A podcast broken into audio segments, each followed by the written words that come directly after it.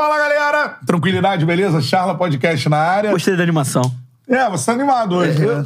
eu tô animado. É. Todos os times do Rio venceram. Eu não estaria animado. É isso. Seguinte, ó, voadora no peito do like. Quanto mais likes a gente tiver pra mais gente, aparece a nossa resenha, beleza? Mandou o superchat.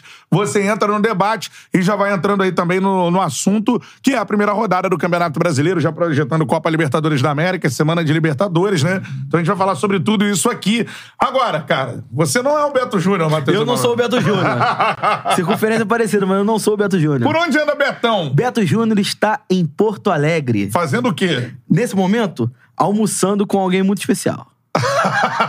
Além do Miguel Sampaio, que já é Além do especial. Miguelzinho? É isso aí. Beto Júnior está com o Renato Marcília. Caramba, olha só, acabo, acabo de receber registros através do WhatsApp. Que galera, hein? Que galera! É, então foi pra festa, Beto Júnior. Foi pra festa e vai voltar cheio de regra de arbitragem e tal, novas orientações. Isso aí. Entendeu? Então fala seu Instagram pra galera aí, Matheus. Arroba Matheus Manel, quem quiser seguir. Matheus Manel, é aí. raiz. É Barreto na parada. É, ba- é, é raiz, é Barreto e porque já tinha Matheus Emanuel lá. Já tinha, não? Já tinha Bruno Cantarelli também?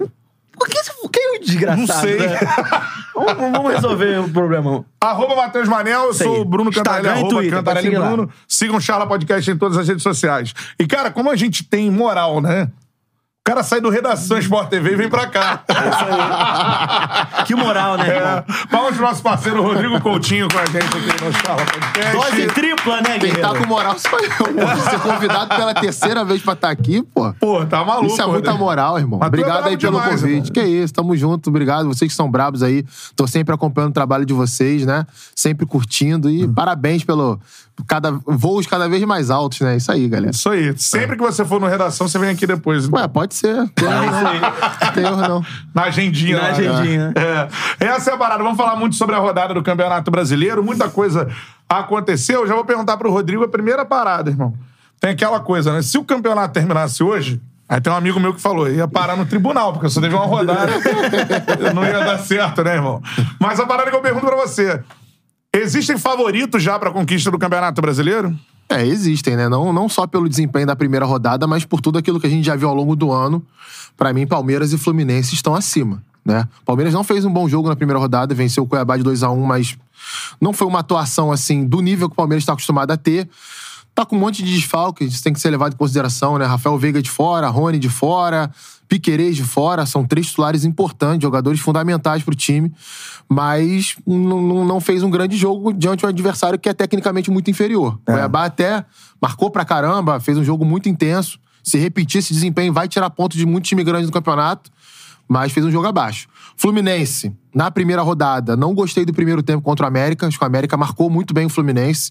Mas a segunda etapa foi ótima, né? O Diniz entendeu muito bem o que precisava. América marcando o Fluminense ali com marcação por encaixe, né? Isso aí. Ah, Teve um momento que o Iago Maidana, zagueiro do América, foi pegar o cano lá na meia-lua defensiva do Fluminense. Então, é difícil sair dessa Cano marcação. um passe ali, né? Na entrada da Quase área. que saiu o gol, cara. Quase saiu o gol. Quase saiu o gol. A É. América, inclusive, perdeu duas chances claras no primeiro tempo. Então, aí o, Diniz entendeu bem o que o time precisava, né? Que era mais velocidade pra atacar as costas. Se eu, tenho, se eu tenho um adversário me marcando dentro do meu campo, impedindo as opções de passe curto, que é como o Fluminense gosta de jogar, qual é a alternativa pra isso? Ligação direta nas costas da defesa. Fizeram isso uma vez no primeiro tempo, o John Kennedy quase é, fez a jogada e o Pirani quase fez o gol. E aí, na segunda etapa, o Lelê entrou muito bem, ele tem essa característica. Mudou o jogo, né? É, acho que a gente pode falar bastante sobre ele aqui hoje. Um cara mim, o que... melhor jogador da partida. É, não, com certeza. Até agora não sentindo o peso da camisa, né? Não. Não, o moleque entrou bem demais, assim, já tinha entrado bem na Libertadores, tinha, eh, quase fez um golaço lá quando o Fluminense venceu o Sport Cristal. E, e acho que o Fluminense fez um grande segundo tempo e fez merecer o 3 a 0 O Flamengo estreou bem também. Gostei da atuação do Flamengo. Pra mim foi o- talvez o jogo mais equilibrado do Flamengo no ano. Aí muita gente fala, ah, mas o Coritiba é um time frágil. É, um- é um time frágil. Mas qual a obrigação do Flamengo quando pega o Coritiba? Né? É. dominar, é, é fazer os gols, e, enfim. é controlar o jogo totalmente como fez. Tirando isso, assim, dos jogos que eu vi até agora da primeira rodada. Né, eu vi oito dos dez, então. Ainda vou ver os outros dois Será que aí. todo mundo faz isso? Será que todo mundo faz isso? Não. Não, todo mundo. nem todo mundo, mas todo mundo que comenta futebol faz isso. Não. Ah, tá. Aí, aí, amigo. Eu não posso, eu não posso entrar nessa seara. Não me complica. É, mas assim. Quais que você não viu ainda? Eu não vi ainda Red Bull, Bragantino e Bahia, Bahia. e não vi Atlético e Goiás, que tá, tá programadinho pra eu vou ver hoje quando chegar em casa. Então, assim, dos jogos que eu vi, acho que os destaques são esses. Assim. Corinthians venceu, mas jogou mal contra o Cruzeiro. Atlético foi muito mal contra o Vasco. Gostei muito do início de jogo do Vasco, mas depois, Sim. né, sofreu bastante. Natural também, um time mais qualificado tecnicamente. Enfim, acho que foi, foi uma boa primeira rodada. Também achei, É. cara. Boa primeira rodada e assim, vamos trinchar é, mais a rodada. Como você disse, eu acho que foi o jogo mais interessante foi esse Fluminense e América Mineiro, cara. Foi bem legal, né? Porque foi muito legal em Tempos termos táticos, distintos, cara. né? É, porque o o América, o Rodrigo falou bem, o América é um time muito organizado. E Muito. tem um dos treinadores há mais tempo no cargo, que é o Sim. Wagner Mancini. E, cara, a estratégia do América na primeira etapa funcionou, assim, de 100%. O Cano não teve uma bola pra Não sei marcar. se vocês vão lembrar desse jogo, galera também pode, pode é, participar nesse sentido. É, ano passado, o América venceu o Fluminense aqui no Maracanã. E foi a mesma estratégia. E ele tentou repetir.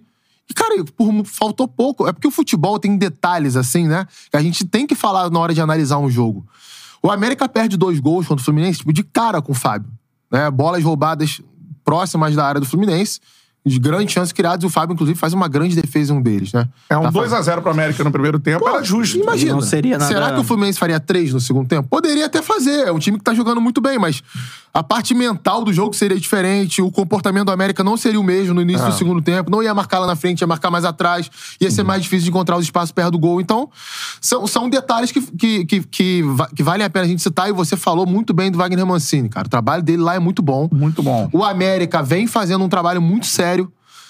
Oitavo lugar em 2021, décimo lugar em 2022. É. Chegou em Libertadores, tá na Sul-Americana, estreou me enfiando quatro no Penharol. É. Deu um baita de um trabalho pro Atlético Mineiro nas finais do Campeonato Mineiro. E com desfalques importantes contra Sim. o Fluminense. O Benítez não joga, não joga o Aloysio Boi Bandido, enfim. Aí teve que, que se refazer. O Benítez é, e- o meia que ele tem. Cara, né? e esse detalhe que você tá falando é fundamental pra gente falar de um outro ponto do América. O elenco é equilibradíssimo. Isso. Óbvio, não é. Não, você não vai ver o, o elenco. É, não tem um jogador que vai, vai des- desequilibrar um jogo, né? Que vai. Mas o pô, esse cara conjunto, vai né? acabar. Mas, por exemplo, sai lá o Benítez, vai entrar o Emanuel Martins, que é um bom meia. Jogou no Barcelona de Guayaquil, Libertadores. É é outra característica, mas é um jogador competitivo. Tava, inclusive, muito bem contra o Fluminense. Sai o Marlon, lateral esquerdo, que é um bom lateral. Vai entrar o Nicolas, que jogou pelo Atlético Paranaense, jogou pelo Grêmio, a É. Série B do ano passado. O Arthur, revelação, também não jogou, jogou o Nino Paraíba, Pois né? é, um lateral que se destacou a Experiente. beça aí recentemente Isso. no Ceará. Então, cara, É um assim. elenco equilibrado. Pô, tu perde uma peça, bota outra, o time não sente tanto. É altíssimo nível? Não, mas é digno pra fazer uma boa campanha no Campeonato Você acha que se não tiver um desmanche assim nessa janela de meio, meio de ano aí que se aproxima, é, candidato talvez a uma vaga por Libertadores? É, porque hoje tem muita vaga em Libertadores, né? É Assim, eu acho que tem alguns times na frente, né? Acho que pra realidade do América, um grande negócio é ficar na primeira página do Campeonato Brasileiro, né? Até a décima colocação. Por quê? Acho que é a realidade, acho que É isso a vai realidade. acontecer. É a realidade, né? Ninguém tá falando aqui do América no G4, por exemplo, né? Mas, por exemplo, ficou em oitavo lugar e foi pra pré-Libertadores.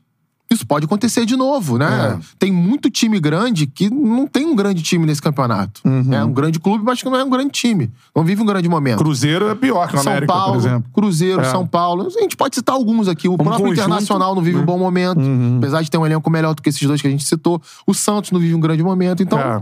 não é nenhum absurdo imaginar o América na frente deles no final do campeonato. É isso. E falando sobre isso, eu acho que engrandece. Eu vou puxar de novo. Flusão, o melhor futebol do Brasil. Eu não sei se você. Pra mim é o melhor futebol do Brasil. mim também. Eu sou apaixonado por um homem. Esse homem se chama Fernando Diniz. Virou até rios de Instagram. Isso aí. Eu já vi você falando isso pra caramba. Porra, que eu ouvi já, meu Deus. Eu sou apaixonado por um homem, esse homem se chama Fernando Diniz. Mandando um abraço pro Juca, assessor do Diniz, que me mandou um vídeo. Ele falou, você vai chorar agora. Ele me mandou um vídeo lá pra, pra Você chorou? assistir. Chorei, cara. Ah, Lacrimejei aqui, assim. Ju que é gente boa, cara. Foi assessor de São Paulo há É, muitos sou anos. de São Paulo há anos, Ah. isso aí. Então, assim, ó. Pede pra galera dar o like antes de você falar dos Dá um Diniz. like aí, mano. Já Mais temos 400. 400. aparelhos conectados e a audiência vai subindo, né? Apenas o início. Like aqui na live, beleza? Quanto mais likes a gente tiver, pra mais gente aparece a nossa resenha. Mas voltando. Eu sou apaixonado por um homem, esse homem se chama Fernando Diniz e é o melhor futebol do Brasil, o mais legal de ver. Acho que o Fluminense vai fazer. Todo jogo do Fluminense acho que vai ser certeza de um grande jogo. É isso. Que é um jogo interessante. Se você não é tricolor e você pega os 10 jogos da rodada, se você não, não, não envolve o seu time, você vai querer assistir o Fluminense. Já teve times assim no Brasil pra você parar e assistir. Sim. É isso. Você que não é Fluminense, cara, para e assista, porque são grandes jogos. Eu lembro lá do Santos de 2002, onde o Santos ia, a galera queria ver e tal. Diego Robinho na Cruzeiro época, tudo 2003, mais. né? Depois o Santos do Neymar, do Ganso. É, enfim, grandes equipes que você parava pra ver jogar. E esse Fluminense eu acho que é uma delas. E aí, só pra emendar, cara, eu acho que o Fluminense esse ano é muito mais forte do que o Fluminense do ano passado. E achou agora alternativas nesse jogo interessantíssimas, que não tinha no ano passado. Verdade. Duas alternativas pro ataque. John Kennedy e Lelê. São jogadores que, pra muitos, seriam pensados como aquele jogador referência pra ser uma alternativa ao Germancano.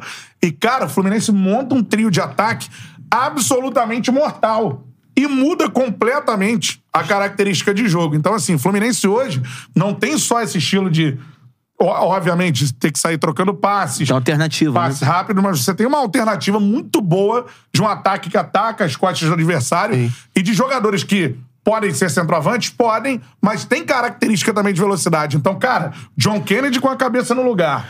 O Lele chegando sem sentir o peso da camisa ao lado do cano é um trio de ataque que eu acho que hoje, neste momento, nesse recorte, nenhum outro time do Brasil tem. Não, é, assim, cara, é, o Lelê, é, é até legal contar uma história do Lelê. É, um- uma fonte me passou que ele recebeu uma proposta da Coreia do Sul no início do Campeonato Carioca, quando ele começou a fazer um montão de gol. Uma proposta muito boa. Coreia paga bem. Né? Tem um campeonato lá que não tá entre os principais do mundo, mas tem clubes organizados. É uma, é uma vida estabilizada. O cara vai, vai para lá, vai morar num país onde a Colocar o boi na educação. sombra. É, educação é altíssima, padrão de vida é alto, vai ganhar muito mais, porque a moeda deles é mais valorizada do que o real. É, e era uma proposta muito boa, com tempo grande de salário, e ele não quis ir. né? Ele, ele é muito religioso, né? E aí parece que o pastor dele falou pra ele, ó, não vai porque tem uma coisa melhor pra você. Pra acontecer Caraca, na tua tem essa vida. história? Tem essa história. Essa história é verdadeira. Ele é, da- ele é, é- é- ele é aqui da Nova Holanda, o Lelê. Caramba, mano. Não, Não, e até outro dia, humilde, né? Até outro dia jogava quarta divisão do futebol do Rio de Janeiro. assim. É, jogou no Itaboraí, jogou em um montão de lugar. Então, assim, eu, eu fiz até uma. Quando, na época que eu tava no UOL, eu escrevi um texto sobre ele. aí Eu fiz uma pesquisa, foi onde eu descobri essas histórias e tudo mais. Cara, ele tem uma característica, assim, que é raríssima em alguns jogadores. Ele tem 1,89m, ele é um cara alto, ele tem força física, ele é muito rápido. Você encontrar um atacante com a leveza que ele tem, o tamanho que ele tem, é muito raro. Né? É claro que, assim, ele não é um primor de técnica. Ele tá num processo de amadurecimento técnico. E agora no Fluminense isso vai acontecer. Porque talvez ele não, não tivesse ti- tido acesso a esse tipo de, de, de formação, né, de treinamento, de, de foco, né, com um staff de comissão técnica tão grande, pessoas que são capazes de fazer ele jogar melhor nesse, nesse ponto. Não cresceu em Xerém, não cresceu no Ninho do Urubu. Pois é, que é mais fácil, né, cara? É. Mais tranquilo de você é, é, ter esses Lapidar. fundamentos, dar, dar uma lapidada. Então ele tem essas características. O John Kennedy sempre foi uma joia da base do Fluminense. Né? Eu, assim, não entendia como o John, Kennedy, o não ganhava chances. E você via ele no elenco do Fluminense, por exemplo, com o Abel e Kodair atrás do Bobadilha. Sim. Com todo respeito ao Bobadilha, que já é centroavante paraguai, que teve uma ótima carreira, chegou ao Fluminense acima do peso, fora, fora de forma, fraco tecnicamente em comparação ao nível do futebol brasileiro. Então, cara, o John Kennedy já tinha que ter ganho espaço ali. É, mas dizem que. É, chega aí. Tem, ele mesmo já falou sobre isso, né? Ele, já, ele É. mesmo já admitiu que ele errou em alguns momentos da carreira dele. Então, assim, é, dá pra compreender dentro desse ponto. Agora, tem esse trio de ataque. Você. é, é, o Fluminense é o futebol que eu mais gosto de ver no Brasil hoje, sem sombra de dúvidas. Eu acho que ainda pode ajustar algumas coisas defensivamente. O Fla-Flu deixou isso. O primeiro Fla-Flu da final deixou isso nítido. Quando, por exemplo, o adversário joga muito com ligação direta tem um- uma certa demora a recompactar o time, né? A proteger melhor a última linha de defesa. Acho que são detalhes que certamente o Diniz sabe disso, né? Nenhum time é perfeito.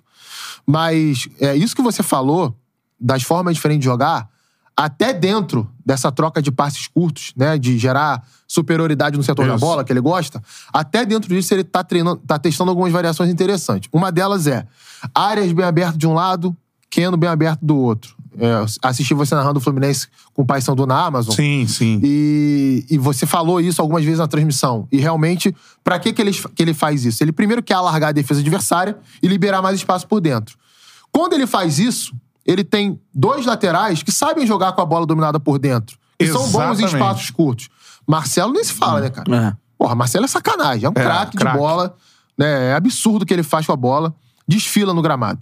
Samuel Xavier também tem essa capacidade. Tem. Tanto que a maioria das boas jogadas de ataque do Fluminense no segundo tempo, sábado, quem inicia é o Samuel Xavier. Ele, ele faz bem esse papel. Talvez a galera é, pegue um pouco no pé dele pela parte defensiva, realmente ele tem alguns problemas, mas Samuel Xavier é um bom lateral tecnicamente falando. Ele tem bom passe, controle de bola, sabe se virar em espaços curtos.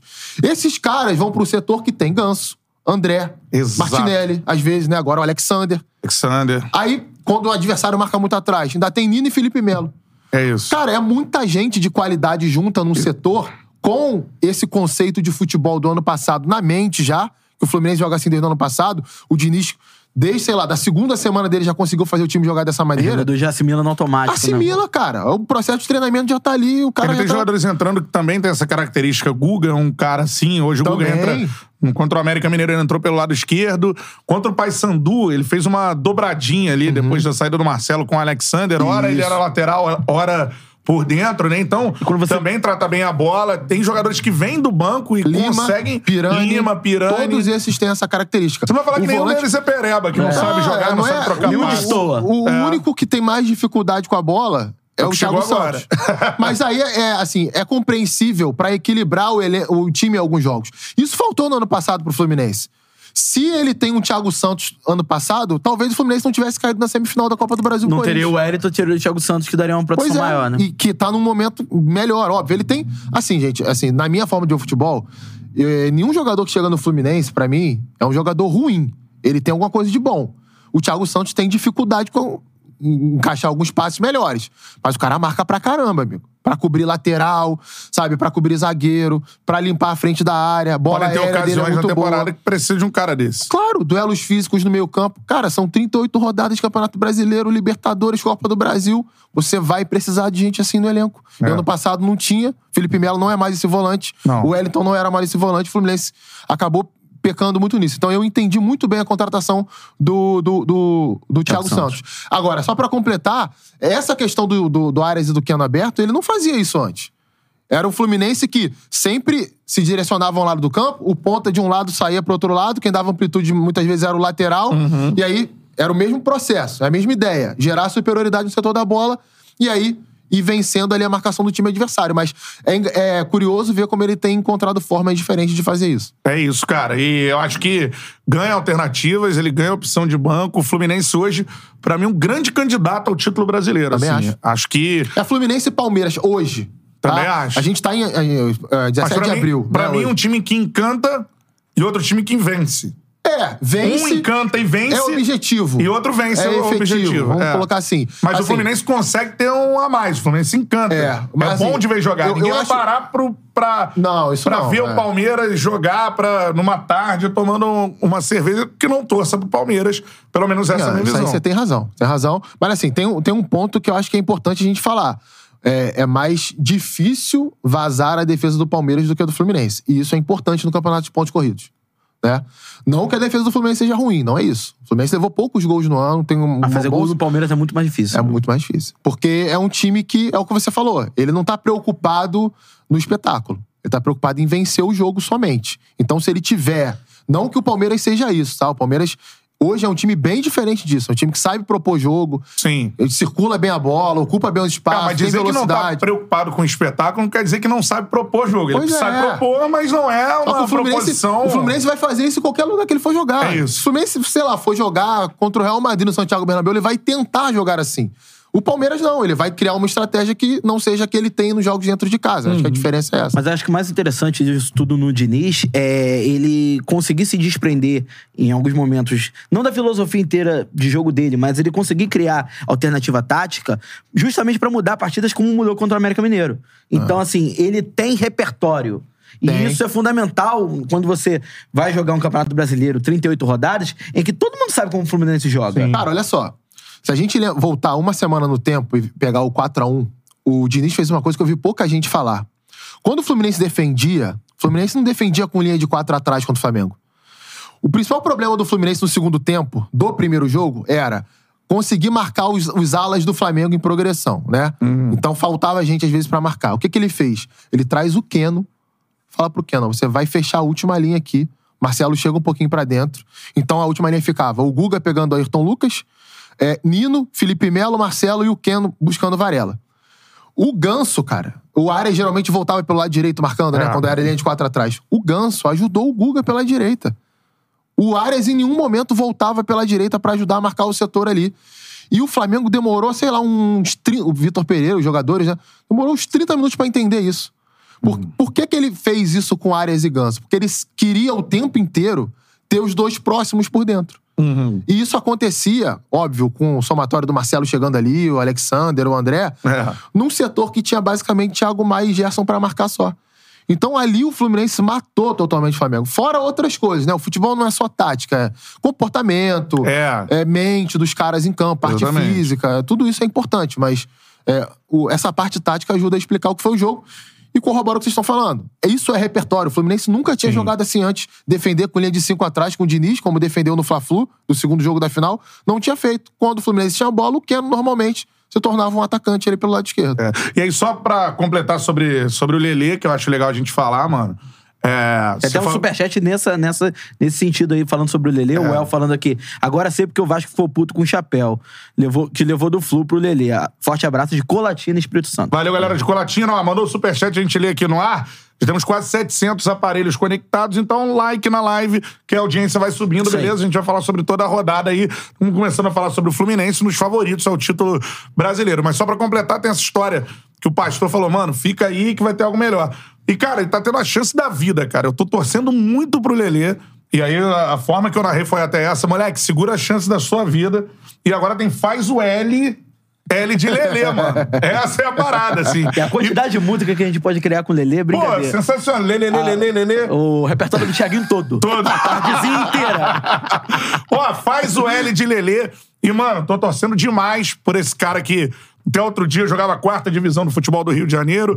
Hoje, numa das maiores equipes do Já é futebol um vencedor, mundial. né? Com o Fernando Diniz. E, mano, entrou pra mim o melhor da partida entre Fluminense e América Mineiro. Um destaque total. E acho que dá muito bem pro Lelê jogar ao lado do Cano. E o Fluminense agora tem um trio mortal de ataque. Pra mudar a forma de jogar em determinadas situações. John Kennedy, Lelê e Cano. Esse trio vai fazer muito gol na temporada. Lelê, toda a sorte do mundo aí pra você. Se a irmão. gente imaginar, Canta, que assim, ele, ele pode entrar muito no segundo tempo. Geralmente o Fluminense abre vantagem no placar, o adversário vai atacar o Fluminense. Cara, ele vai ter o campo todo pra correr nas costas da zaga. Foi assim que ele foi vice-artilheiro do Campeonato Carioca, que ele fez gol em quase todo mundo, né?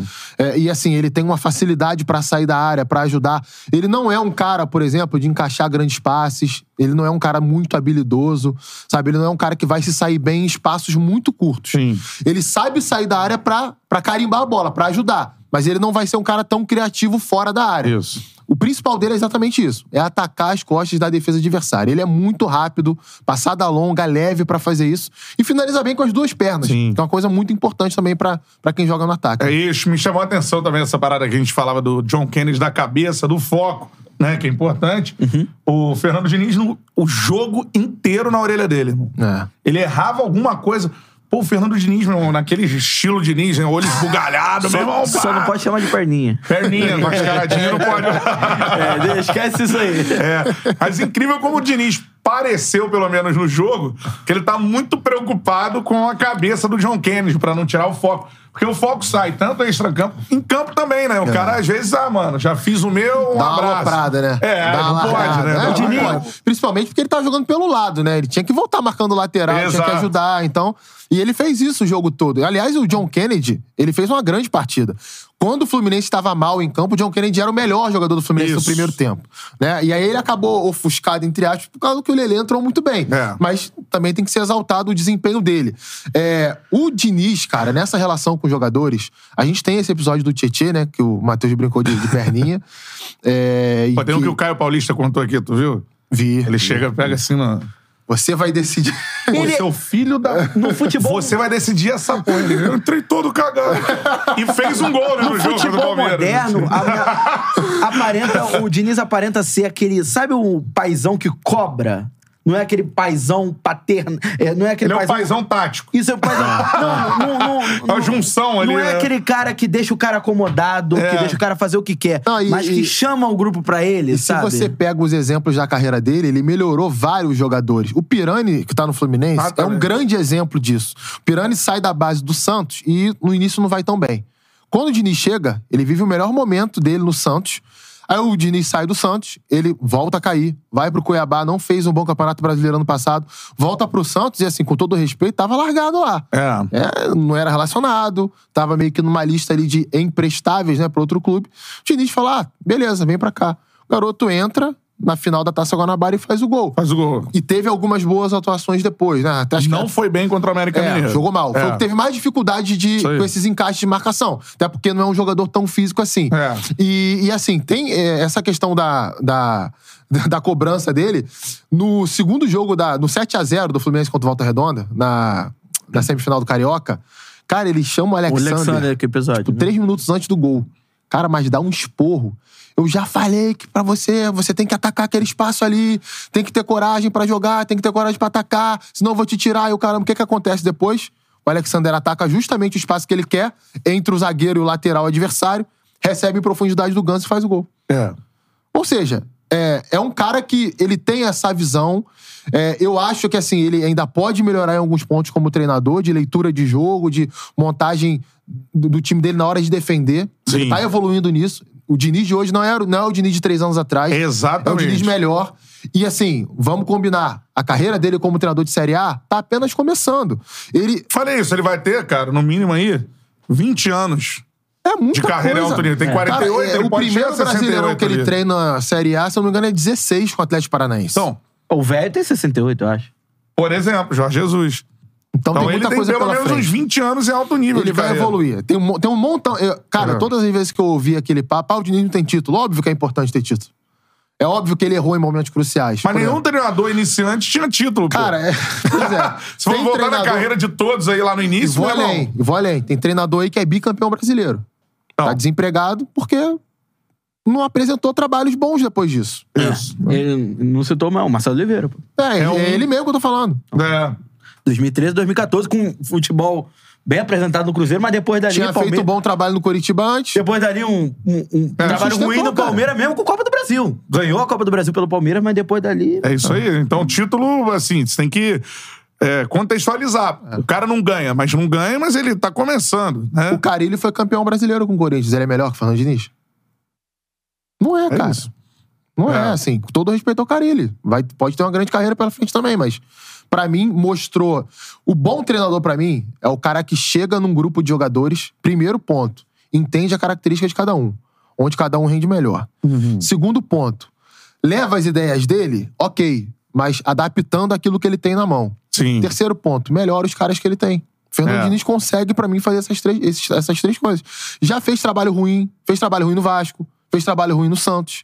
No Oeste, lá, no, no A reta, Paraná. a reta final dele no, no São Paulo não foi boa. Mas, por exemplo, no Fluminense, que Ele ele, foi o melhor técnico pra mim que passou no São Paulo nos últimos anos. chegou num lugar Difícil que ver um outro trabalho melhor que o dele. chegou. Chegou, chegou num lugar onde nenhum outro Nenhum chegou. outro chegou. Liderou o campeonato, chegou perto de ser campeão. É. Desandou no final? Pode ter sido culpa dele também. Né? Mas. É, É, vai- mas antes do campeonato não era um elenco que você olhava o São Paulo, ah, vai ser Não, campeão não brasileiro. Se você É. pegar nos últimos anos do São Paulo, é, teve o Rogério Senna que chegou agora no futebol, na final da Copa Sul-Americana com um futebol bem abaixo do que, É. que o São Paulo apresentou com o Diniz. E um pouco mais atrás lá o, o gringo que foi Crespo. campeão. O, não, o outro. O Bausa, O Edgardo Bausa. Bausa. Chegou a semifinal da Libertadores, mas com futebol bem aquém também. Ah, Sim. muito então, abaixo. então, assim, é, qual foi o último tra- grande trabalho no São Paulo além do Diniz? Então, é Você difícil. vai ter que pensar Mas o melhor, o melhor recente, além do Diniz, foi o Crespo, cara. É. Que não tiveram Paulista, paciência e né? mandaram embora rápido. É. É, isso aí.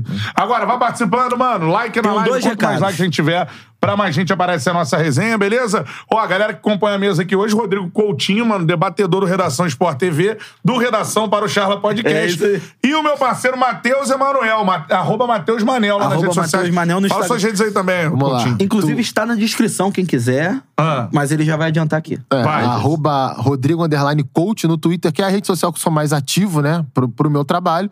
Quem quiser seguir no Instagram, manda solicitação lá também, Rodrigo Coach. Tá certo. Arroba Rodrigo. Underline coach Underline coach. No Twitter lá. Isso, no Twitter. Show de bola, mano. Eu, arroba Cantarelli Bruno e arroba Matheus Manel. Sigam o Mateuzinho aí. Ela tá te seguindo, Matheus? Está me seguindo, mas quero que sigam mais. Isso, arroba. Matheus Manel nas Tem redes uma sociais. novidade boa. A partir de hoje, as charlas de quinta vão para as plataformas de áudio. Opa! então maravilha. você pode ouvir aí a hora que quiser. É um programa quase de rádio, né, meu Quase de rádio, Você botar lá e ficar Isso aí. escutando. Spotify no Deezer, E né? a gente promete fazer mais, É. mais vezes. E a galera que só assiste aqui, mano, cola lá no Spotify no Deezer e siga a gente lá. É importante demais também. Você pode ouvir os episódios a hora que você quiser. E no Spotify também já tem vídeo, tá? Então é essa parada. Seguinte, like na live pra quem tá ao vivo aqui. Vamos lá trocar de assunto, mano. Vamos. Falando do Palmeiras, Rodrigo. É, Teve gol do Hendrick, o primeiro gol do Campeonato Brasileiro, né? Que é um garoto aí. Eu vou começar a análise pelo Hendrick. 16 ou 17 já. 16 ainda, 16 né? ainda. Cara, 16 ainda. É um fenômeno. sendo cobrado, mano. Campeonato Paulista, o cara foi cobrado, não fazia gol tudo mais. Mano, o Hendrick é um fenômeno. E teve gente aqui que pass- passou por várias comissões técnicas. Eu pude extrair, não sei se você concorda. Ele é um cara que na base se desenvolveu mais rápido fisicamente que os outros. Então é assim, ele é um monstro fisicamente. Sim. E também um monstro tecnicamente. Ele alia essas duas coisas. Mas 16 anos de idade, cara. Assim, é. Em que estágio da carreira tá o Cara, Hendrick eu você, acho que a assim? gente tá vendo surgir talvez um cara que pode ser melhor do mundo daqui a alguns anos. né? Ele é muito diferente. É, você- a gente via, quem teve a oportunidade de ver ele jogar no Sub-20, no Sub-17, dava pena, cara. Ele pegava zagueiro de Flamengo, de Vasco, de Corinthians e botava no bolso e fazia o que, quisi, o que queria, É. sendo mais novo que os caras. Então tem essa questão física dele que Ele tem realmente. quatro anos de sub-20, se ele quiser. E ainda vai melhorar. e eu vou te falar, ainda vai É. melhorar mais fisicamente. Porque um garoto de que vai fazer 17, ele faz 17 esse ano. Isso. Cara, ele não tá na maturação física dele. Isso aí só vem lá pros 22, 23, 24 anos. Então ele vai crescer mais de musculatura. Ele já é um monstro, de né? tamanho. Pô, eu tava vendo, cara, o jogo de sábado. O, volante do Cuiabá dando porrada e trombando e não conseguia derrubar no chão, não, cara. Porque ele consegue sustentar bem, perna forte, a parte do. do- do- né, o- a, a complexão física dele é muito boa. E sem contar a parte, te- é, a parte técnica, né? É. Muito inteligente, finaliza muito bem, sabe ler os espaços dentro da área, se colocar pra finalizar. O gol dele é um exemplo disso, né? Ele se posiciona no ponto cego do zagueiro certinho ali, o. Dudu acha ele. Então, é assim, óbvio que vai oscilar. Né? Não vai fazer 50 gols nessa temporada e, e- e muito menos na próxima. Vai fazer 50 gols quando tiver a camisa do Real Madrid daqui a quatro temporadas, três temporadas. Aí né? com 19 anos. Infelizmente, a gente não vai ver 20. aqui isso, né? É, a gente teve a oportunidade de ver o Neymar fazer isso aqui. Mas, infelizmente, a gente não vai ver o Hendrick fazer isso aqui porque ele já tá vendido. Quando tiver 18, ele vai ter que ir.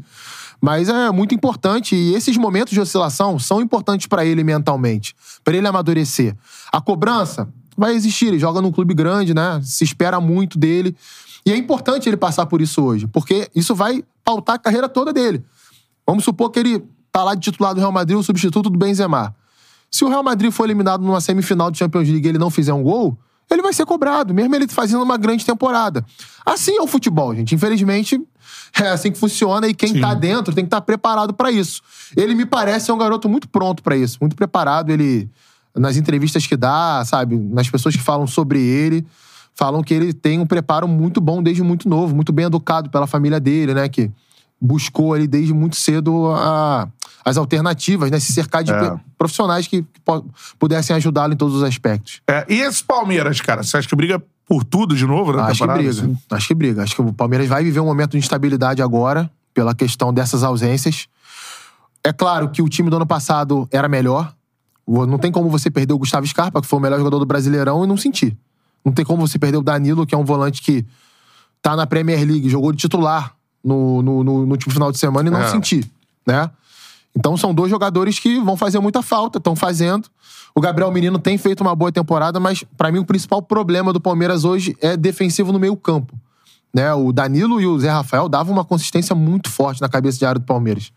Né? A ponto de muitas vezes o Veiga nem precisar voltar tanto pra marcar, porque eles resolviam rápido a situação ali. O Gabriel Menino não tem o me- o mesmo potencial defensivo do que o Danilo. Ele- o Abel até recua o Zé Rafael pra jogar de primeiro homem no meio-campo. É. Zé Rafael, que era um meio atacante, hoje joga de primeiro homem, joga muito bem. E o Gabriel Menino é o segundo. Sendo que muitas vezes há uma distância grande entre eles, né? Na hora de proteger o centro do campo. O gol do Cuiabá é um exemplo disso domingo. Domingo não, sábado.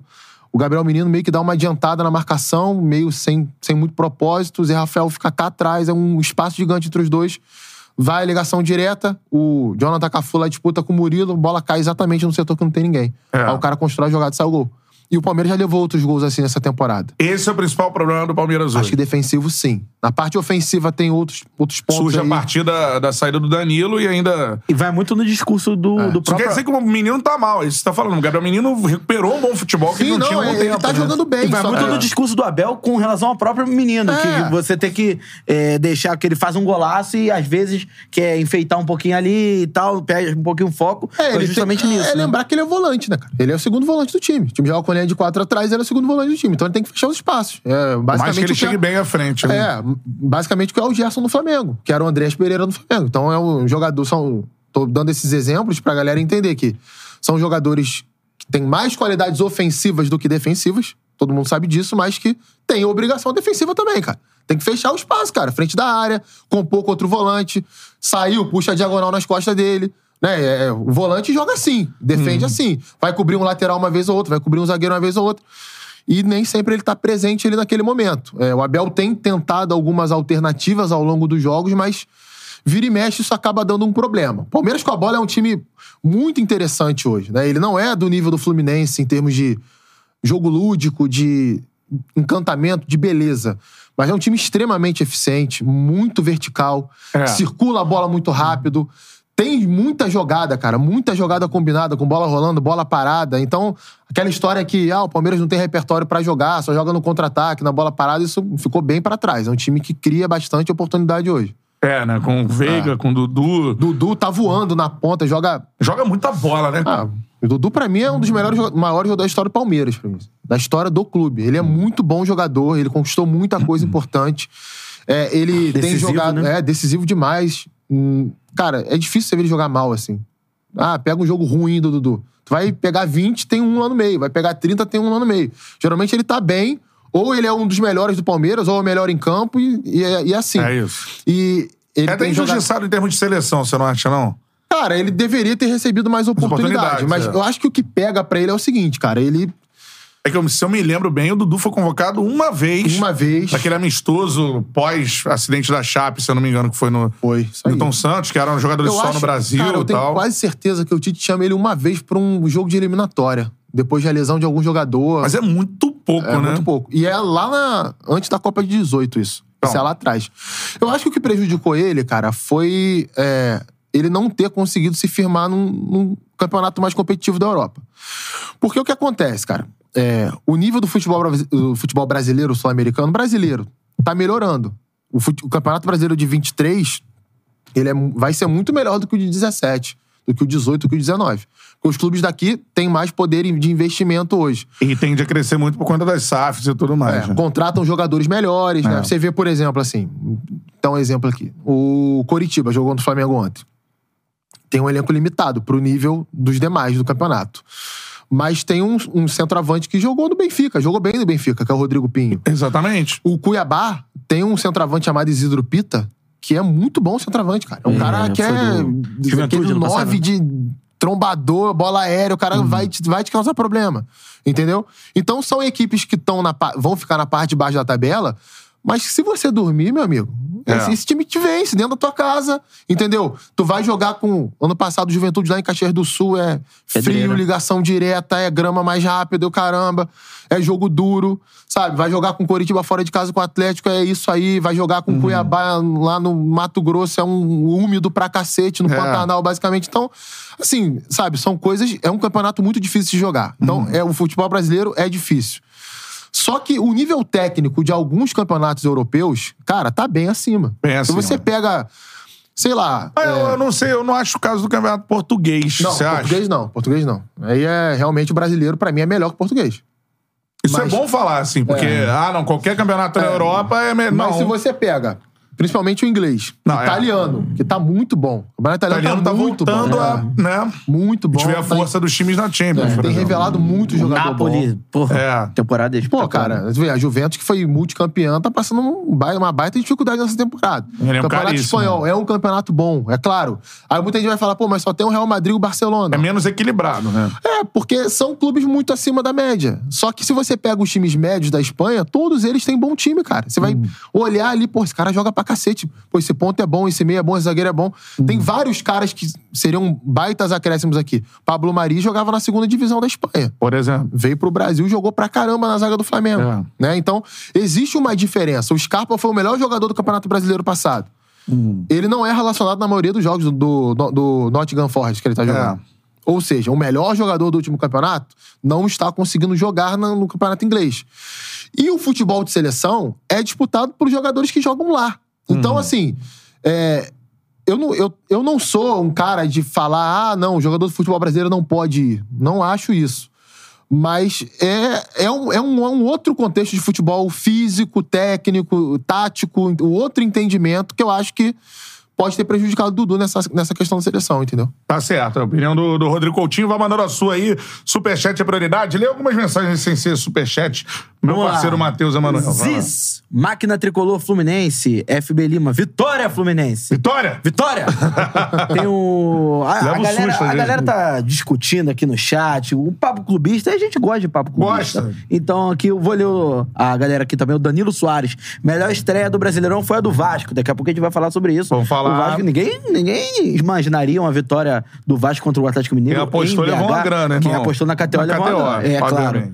É, Delei Lima, é, Delei Lima, Gustavo Siqueira, é, José Mendes de Menezes, deixa eu ver mais quem tá aqui, Vini o Porteiro, Sempre com a gente. tá Vini criticando o Porteiro. Vitor Roque, não sei de onde eles tiraram o Vitor Roque aqui. Também não Mas, sei. Ah, um papo tava no paralelo. banco, mas porque o Atlético É poupou aí. jogadores por causa da Libertadores. É, né? Deixa no eu segundo ver, tempo. Gabriel Silva, Danilo Soares, inclusive pedindo pra galera deixar o like aí. Daqui a pouco vamos ter mais de mil aparelhos conectados. Essa é a parada, linda. cara. Ó, e pouco like. Deixa eu ver quantos likes a gente tem. Calma Quantos aí. likes, Paulinho? Deixa eu entrar aqui. 400, Pouco, pouco. pouco. Metade. Eu, ó, já quero do- mil do- likes aqui. A primeira meta da, da resenha, mil likes na nossa live. Então dá o like aí, beleza? Ambicioso. Like na live, mano. Like na live, porque a gente vai falar agora de quem? Fogão. Não, Não. porra.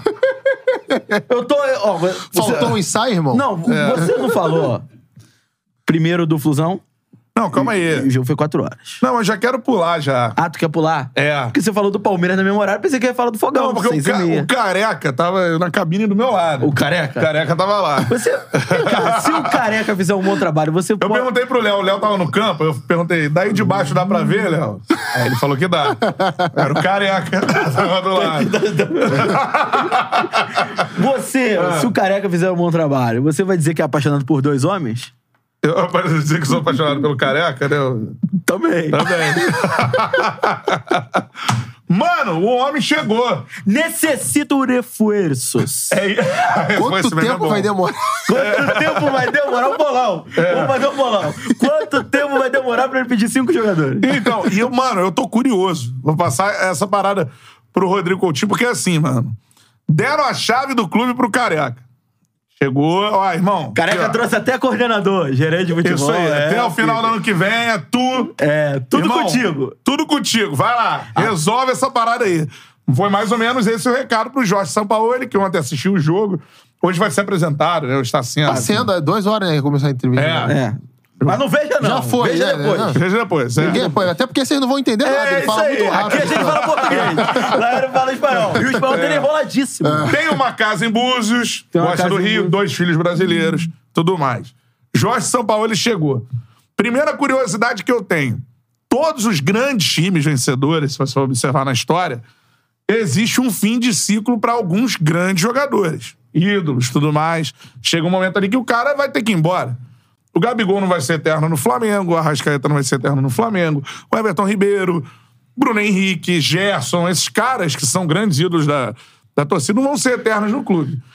Primeira parada, o que, que, que você acha? É um momento de fim de ciclo para alguns jogadores? O Jorge Sampaoli chegou para isso. Ele chegou para pra trazer um novo Flamengo. A gente sabe que ele pede muitos- muitas contratações, então deve chegar muita gente aí na, Gosta na de time janela. físico pra caramba, né? Você, você imagina fim de ciclo pra alguns jogadores importantíssimos na história do clube? Cara, assim? vamos lá. É, a gente tá em abril, né? O É. Flamengo foi campeão em novembro da Libertadores da Copa do Brasil, com Everton Ribeiro titular, Felipe Luiz titular, Gabigol titular, Arrascaeta titular. Pra mim, esse, esse papo de fim de ciclo que muita gente tá falando, não cola. É, são jogadores que têm muita qualidade, que precisam se adequar, né? que precisam se remotivar. Eu acho que esse é o principal problema do Flamengo nesse momento. Acho que é um time que o fato dos jogadores terem conquistado muita coisa, terem um tamanho muito grande dentro da história do clube, dentro do vestiário do Flamengo, muitas vezes isso acaba meio que levando esse time para um, pra um lugar de acomodação. É. Né? é a sensação que eu tenho, não dá pra gente ter certeza disso. Só quem tá lá dentro pode falar. É, eles mesmos já falaram sobre isso no ano passado, né? Que realmente eles. Chegou um momento que, pô, a gente deixou de fazer coisas que a gente fazia e o Dorival despertou isso novamente.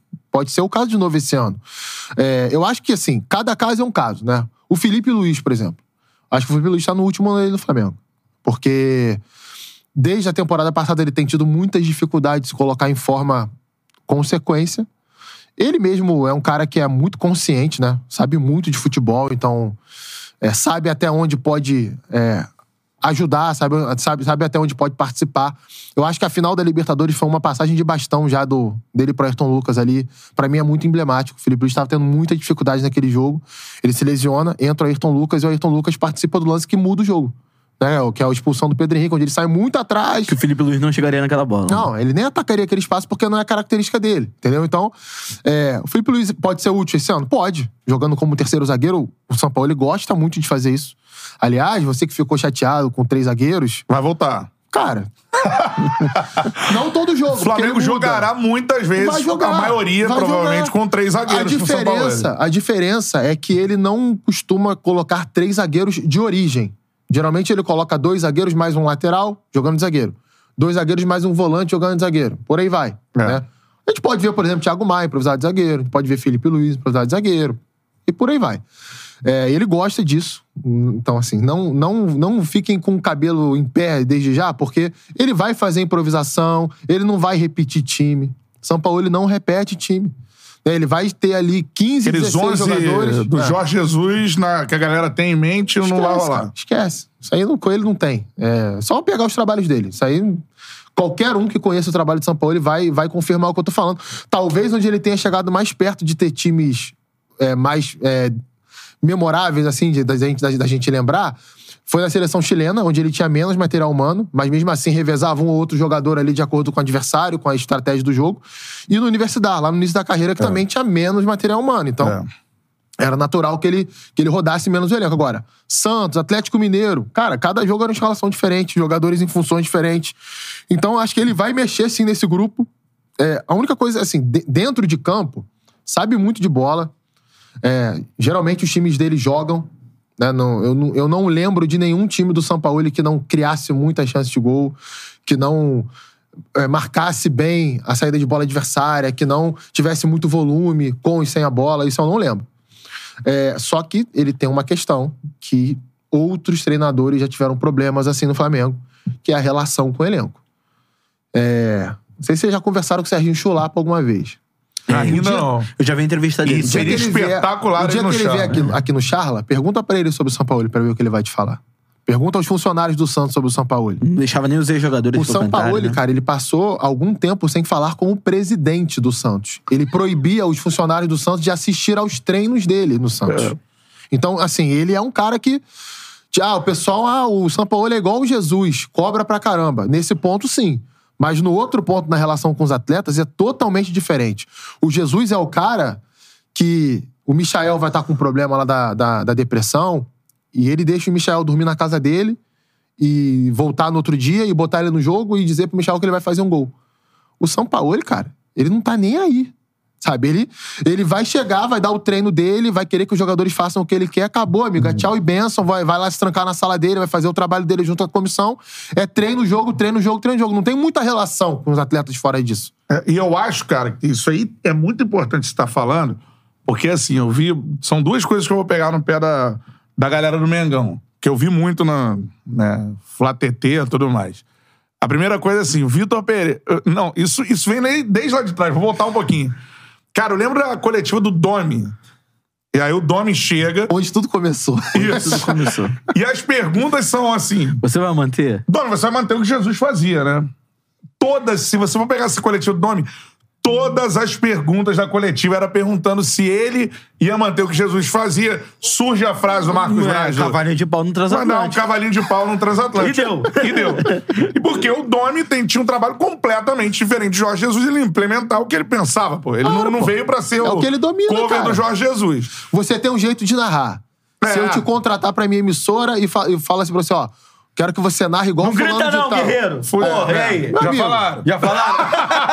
E aí, Aí eu você, falei, já é. você conseguiu... O que, que você fez? Gritei. Então, então, assim, cara, se, se, É. se me comentarem, se me chamarem pra comentar no lugar. Ah, Rodrigo, não, não quero que você fale disso aqui, não, meu amigo. Ó, fala o jeito pa- de falar futebol é esse. Fala mais da parte anímica, esquece o tático. É, fala lá do, da motivação, caramba. Paizão, conhece o futebol. Sabe, é, é o que o cara vai botar Mas, em mas prática por o que, ele que eu tô acredita. falando isso? Porque a galera com o Vitor Pereira.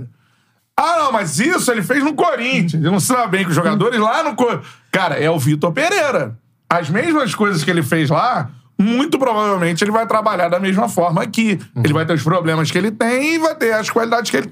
Entendeu o que eu tô falando? Sim, claro, pô. E o Jorge Sampaoli é bom você falar isso, porque estão contratando o Jorge Sampaoli, É um esse aí, pacote. que não fala com a diretoria, que Chegou não fala com o jogador. chegou o piroca. Chegou maluco, é. Assim, né? Com todo o respeito, Ah, mas. cara, é olha isso. só, pra mim o principal episódio que explica isso é, em meio à Copa do Mundo de 2018, na Argentina, o Sampaoli ele foi simplesmente de- destronado do cargo pelos jogadores.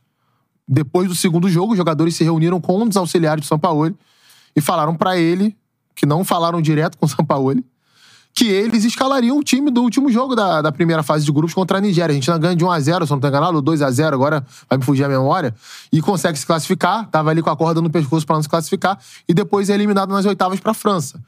Mas ele, ele tinha uma relação péssima com os jogadores da Argentina na Copa do Mundo, porque ele é assim, cara, assim. Óbvio, vai ter gente que se deu bem com ele na carreira. Vai ter, todo mundo tem coisas boas e coisas ruins.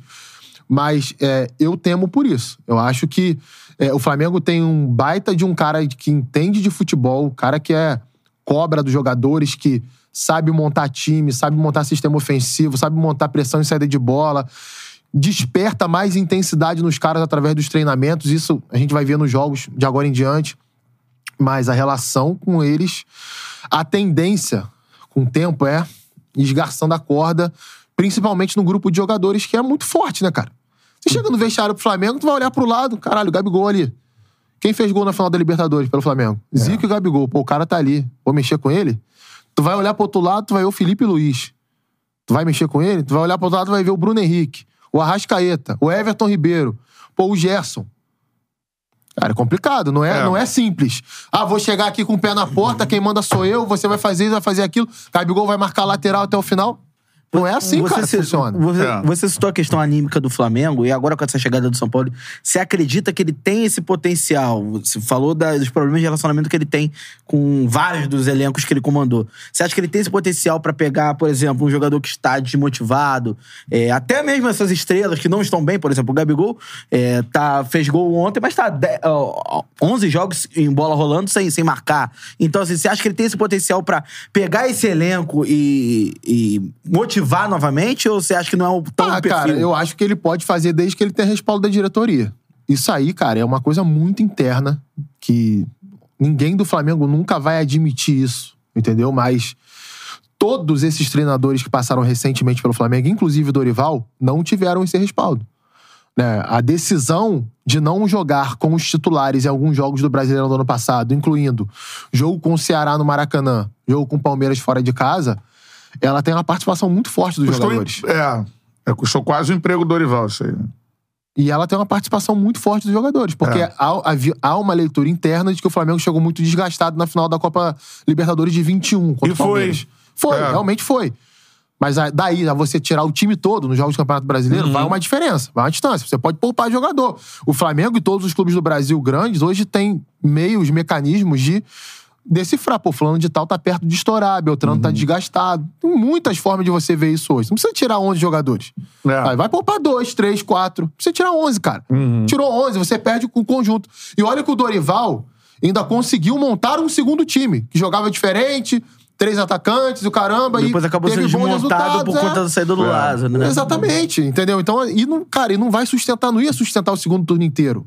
Porque não era o time titular do Flamengo. O próprio os 11 ideais do Jesus só jogaram sete ou nove vezes juntos. É. Aliás, cara, isso é uma grande conversa Lenda, fiada. né? O Jesus poupava jogador também. Só que ele tirava um, dois, às vezes levava pro banco, botava no intervalo. Isso- Ele cansou de fazer O Flamengo isso. Vence o Fortaleza com um passe do Vitor Gabriel e gol do Reinier. Os dois reservas. É isso Lucas aí. Silva joga de titular o jogo contra o Grêmio antes do título lá na, lá na Arena, cara. É. Lucas Silva titular. Lucas Onde Silva. tá o Lucas Silva hoje? É, não, sei- nem sei. sei.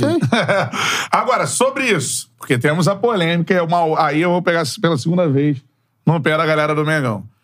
No que o Gabigol vai pra zona mista, e aí ele fala assim: ó, conversei lá e quero voltar pra minha posição. Vamos supor.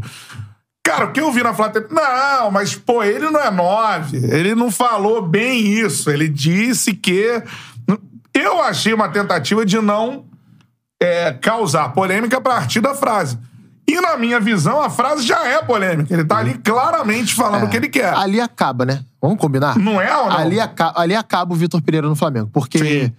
o Gabigol, o, o, o Gabigol, assim, ele tem uma atitude que pra mim é profissional, chegar no treinador e falar, olha, eu não quero jogar nessa posição, é um direito que ele tem.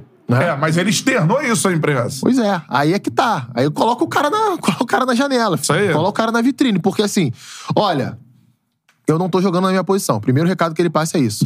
Porque, pra, pra galera entender, o Vitor jogava com três zagueiros. Eu entendo a galera não querer ter um problema entre o Gabigol e o Pedro, ou entre. É, Nessa situação. A galera não quer É que tenha esse problema. ruim, Sim, né? claro. Mas pra mim, a partir da, da fala do Gabigol, a partir dali, esse problema já, já estava Instaurado. estabelecido. O que, que o Gabigol quis dizer ali? É, eu não sou tradutor do Gabigol, mas é a minha, a minha leitura, tá? A tática do jogo. O Vitor Pereira jogava com três zagueiros, dois alas, dois volantes. À frente de- dessa galera, ele poderia mesclar. Por exemplo, nas duas semifinais contra o Vasco, foi o Arrascaeta por trás de dois atacantes, Gabigol e Pedro. Se eu não tô enganado, É. joga assim as duas semifinais. É, A partir do jogo com o Fluminense, por ser um time que fica mais tempo com a bola, o Vitor Pereira decide trocar ele, ao invés de jogar com um meia por trás de dois atacantes, ele joga com dois caras por trás de um atacante. Por quê? Ele ia precisar que E esses não ia dois ter o caras. Arrascaeta, né? Também. É, não ia ter o Arrascaeta. E ele, e eu acho que até que se o Arrascaeta joga, o Arrascaeta ia fazer essa função pelo lado esquerdo, que o Everton Cebolinha fez. É, sem a bola, esses caras iam voltar pelos lados pra ajudar os alas a dobrar a marcação. É. Pra ajudar os volantes a compor a marcação, a linha de meio campo também. Preencher o meio ali, que Preencher é o- o meio. a parte forte do Fluminense. Que foi o que o Flamengo fez no primeiro jogo da final, muito bem, Muito bem. com o Matheus França e Everton Cebolinha, depois da parada técnica. E aí o Flamengo começa a anular o Fluminense ali na- no primeiro jogo da final. No segundo jogo não foi possível Não fazer conseguiu. isso. Mérito É. do Fluminense não é mérito do Flamengo. Então a minha leitura era: Gabigol não quer fazer essa função aqui, ó, de voltar pelo ladinho aqui pra ajudar o Varela na marcação que ele teria que fazer. Então, jogar na minha posição significa não ter que voltar tanto pra marcar. Isso dava pro Vitor Pereira resolver? Óbvio que dava. Joga os dois, cara. Joga dois atacantes. Preocupa também o Fluminense. Sim. Bota dois caras lá em cima do, do, do, do, do Nino e do Felipe Melo. Monta um trio aqui no meio campo, ó, que vai balançar pro lado da bola. Um volante por trás de dois meias. Cara, isso aí é simples de fazer.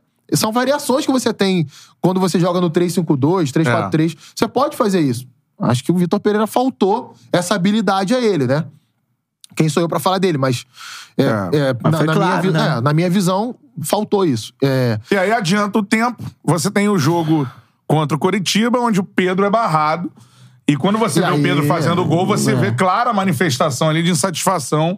É, do tipo assim, porra, Já tinha vazado na imprensa antes mesmo do jogo, na, da na véspera. insatisfação, Vene Casagrande, da informação. Depois do jogo, também além do gol. Não, olha a comemoração do Pedro, que chega já a galera pra meio que abafar, abraçar. Mas ele quer fazer, tipo, porra, eu tô, fiz 15 gols no ano, pô. Tô aqui. Não, é absurdo.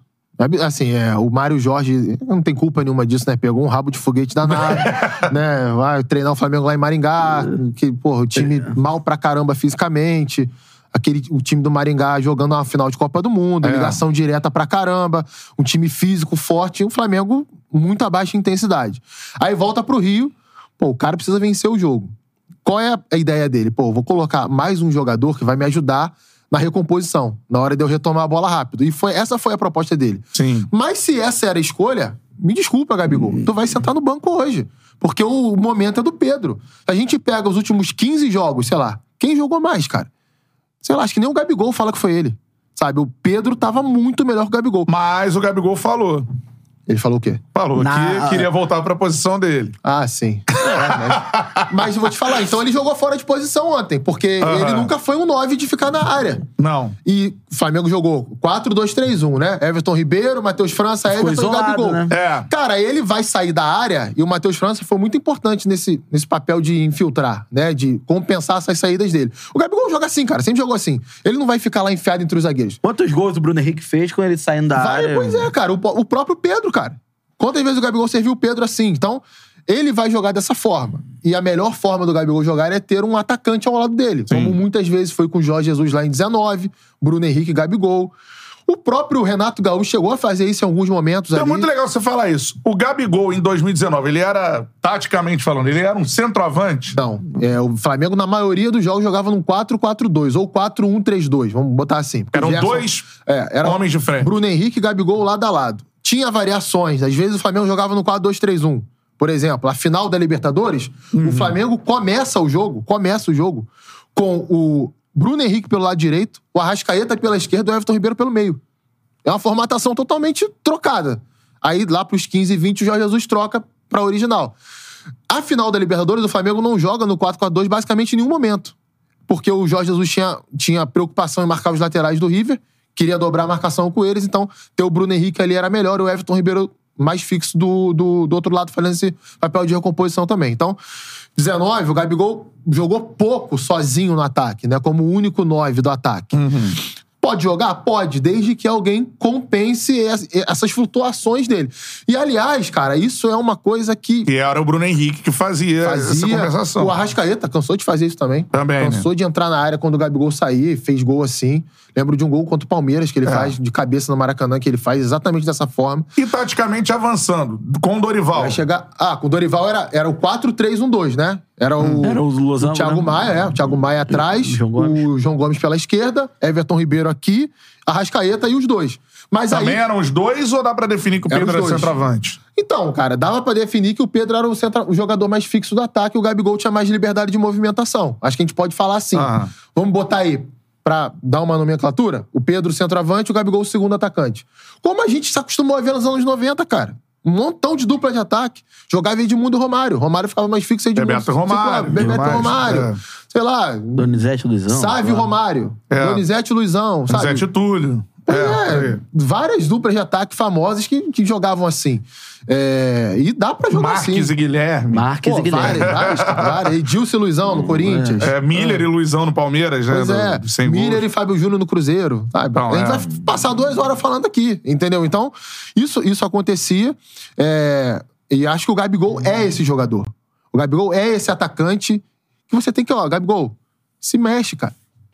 Se mexe. Ele gosta muito de buscar o lado direito do campo, né? Por ser canhoto. Então ele tem um ângulo de, de ação maior. De passe, de finalização, de inversão de bola, de cruzamento. Então é natural ele buscar aquele lado ali. Se sente mais confortável ali. Eu acho que a melhor forma dele jogar, cara, é essa. Agora, me preocupa a questão do São Paulo por isso também. Porque, Então, o que a gente pode esperar dessa... cara, o São Paulo... De- dessa dessa polêmica. de ataque com É, o São, São Paulo é um jogo de posição, né? Que era o jogo do Domi, que era o jogo Puta, do Paulo esse Souza. papo, lembra? Porra. É, mas é isso. Ah, É um papo Deus. que é meio chato, É, é, né? Não, não. Esse papo que eu digo assim, ah, o Flamengo não joga por posição. O Flamengo não joga por posição. É a mesma coisa, tipo assim, ah, o Flamengo não tem, nunca jogou com três zagueiros. É. Volta, vai voltar em algum momento, algum O Flamengo foi campeão brasileiro com o Rogério Ceni assim, jogando É. em posição. Posição. Isso é bom falar essas Só coisas. esquece até que o Ceni foi É. campeão brasileiro pro Flamengo, entendeu? É. Então, assim. e Vai Flamengo- voltar a jogar posição. E o Vai São voltar a Paulo jogar não é o único que passou. ó. Depois do, do Jesus, ataque de é, jogo posicional, quem tinha? Domenech, Paulo Souza e Rogério Ceni. O Rogério Ceni ainda era um pouco mais flexível, dava um pouco mais de liberdade ao Gabigol, por exemplo, né? Porque tem dentro dos treinadores que gostam desse estilo pra atacar. Acho que foi o segundo melhor momento do Gabigol, né? Foi, foi, foi muito bem ali. É, naquela reta Foi final, sete bem. gols, sete jogos. Com o Pedro foi no muito banco. bem. É. então, É. assim, é, o Gabigol, ele tem um pouco de dificuldade de se, de se adaptar a isso. De Porque o, o que, que consiste esse, esse- essa forma de atacar? Você ocupa um espaço no gramado e você vai se mexer dentro daquele espaço. Você vai interagir com os jogadores dentro daquele espaço. Ah, então quer dizer que se a bola tiver. Vamos supor, eu sou o ponta esquerdo do time. O ponta direita vai na linha de fundo cruzar, eu não vou estar aberto na ponta esquerda. Eu vou estar dentro da área para finalizar. Eu vou atacar a área por aquele lado. Se a bola estiver no pé do meu goleiro, eu vou abrir lá na ponta esquerda se for essa a minha função. Porque tem jogo de posição que o ponta não abre, o ponta fica aberto e o lateral que vai ocupar o flanco. Então, cara, tem uma série de, de detalhes, mas que, é, é, resumidamente falando, o Gabigol tem dificuldade de se adaptar Ao quando ele tem que respeitar um setor só do gramado. Ele gosta de circular por mais. Não sei se o São Paulo vai dar liberdade só a ele e os outros jogadores vão respeitar isso, né? Buscar isso, porque o Bielsa faz muito isso com alguns jogadores que são que têm essa característica. O São Paulo é um É cara a que escola do Bielsa. da escola do Bielsa, mas eu nunca vi, por exemplo, o São Paulo fazer isso. O máximo que eu vi ele fazer é usar falso 9. É difícil imaginar Gabigol e Pedro com o Sampaoli. Cara, vamos lá. Eu acho que pra ele fazer isso, o Gabigol vai ter que aceitar jogar de ponta quando o Flamengo não tiver a bola. É a minha opinião. Pode acontecer. O jogo, o jogo é quarta-feira, cara. Sabe? É. Ele, eu posso, ele pode me desmentir, ele pode fazer uma coisa que ele nunca fez na carreira dele, que é usar a dupla de ataque dessa forma. Ele nunca fez isso. Pode, por exemplo, qual é a formatação que eu, sei lá, imagino que o São Paulo vai fazer pra tentar colocar todo mundo no time? É jogar com três na frente, o Gabigol pelo lado direito, mas o Gabigol não preso aberto na direita. Como o Flamengo tem dois laterais que ocupam o corredor, tanto o Varela quanto o Wesley sabem fazer isso. O Wesley foi muito bem, acho que vai ganhar sequência no time. Finalmente foi bem, né? É. Eu acho que ele vai dar esse papel ao Wesley. Ó, você vai ocupar aqui o flanco do campo, vai jogar bem aberto, quase em cima da linha lateral. Gabigol, tu vai jogar um pouquinho mais pra dentro. Entre ali o quarto zagueiro e o lateral esquerdo adversário, que é a região que ele gosta de jogar. E o Pedro centralizado. Gabigol e Pedro bem próximos. Um, pode ter um outro ponta fazendo isso da esquerda pra dentro, ou pode ter um ponta aberto na esquerda, a gente não sabe. Né? Mas ele pode fazer isso. né? Não, não, não, não é impossível. Mas sem a bola, vai ter que ter uma adaptação ali. Ou o Gabigol vai voltar pelo lado pra marcar, ou vai ter que sacrificar alguém no meio campo. É exatamente o que ele não E não costuma fazer. Quer fazer, né? É, é assim. É, é, é uma coisa que. E quando não Então quer... causa uma curiosidade se ele vai encaixar tô os muito dois. curioso, cara, pra ver. Tô, tô muito curioso pra ver, taticamente, pra ver o comportamento dos jogadores com ele. Sabe? É, a gente vai ter a notícia, cara. Pode ter certeza. vai ter muita notícia de agora em diante. É. Agora, a aula tática aí do Rodrigo Porra. Coutinho, né? Ah, sobre a movimentação, isso, sobre o posicionamento do, do Gabigol. Isso é muito legal da gente tratar mesmo. Já tô né, pensando no, no título dos cortes, aula tática É. sobre... Mas eu sei que é difícil encaixar Pedro e Gabigol, porque quem encaixou com sucesso foi o Dorival. É como dupla, né? Porque assim, é, a galera. Ele contou aqui pra gente, né, no, no Charla, não sei se tu, tu Eu viu vi. esse corte. Eu vi. Ele falando assim, mano, cheguei pro Gabigol, tem a questão tática, mas tem a questão também de. Emocional, De convencimento. comportamento, né? Cheguei pro Gabigol e falei, cara, lá no início da tua carreira, não sei se ele foi o cara que subiu o Gabigol, mas se não foi, ele foi um cara que chega logo depois. O Gabigol, ele é o muito Gabigol novo. joga bem com ele no Santos. Então, e com o Ricardo Oliveira, Uhum. que é um jogador mais das características do, Do Pedro. do Pedro, ele falou, mano, falei com, com ele que, cara, ele lá. Ele jogava com o Ricardo Oliveira, ele fazia muito gol Uhum. nessa época. E aí convenceu o Gabigol de que isso era possível, ele coloca finalmente, enfim, né? O Pedro, que já tinha reclamado, surgiu notícia do Palmeiras pra jogar, e naquele recorte de cinco meses isso dá certo. Ah. e é o recorte que deu certo, é esse só, né? Até agora. Eu acho que tem muito a ver também com a lesão do Bruno Henrique. Porque tirou dele a obrigação de ter que escalar o Bruno Henrique, né? Ainda tem isso. Porque, cara, assim, o Bruno Henrique é um jogador que ele não vinha bem quando ele teve lesão. Ele não tava jogando tão bem. Mas, porra, é um cara que. Mas ainda assim era importante. Porra, né? Naquela sabe? fase final do Paulo Souza, por exemplo, você vai Não, chegar... outro ídolo também, né? Vai sacar o cara. Naquela fase final ele não tava, banco? ele não É. tava tão bem, mas pênalti, um pênalti em cima dele. Então, assim, só pra, só um pra gol. deixar clara essa questão do, do Sampaoli e dupla de ataque, é, eu falei isso hoje cedo no Redação Sport TV e teve gente falando, ah, mas ele já usou dupla de ataque. Eu repito, pode vasculhar. Eu, pelo menos, nunca vi. Não vi os, todos os jogos do Sampaoli, mas acompanhei quase todos os trabalhos dele, desde lá no início.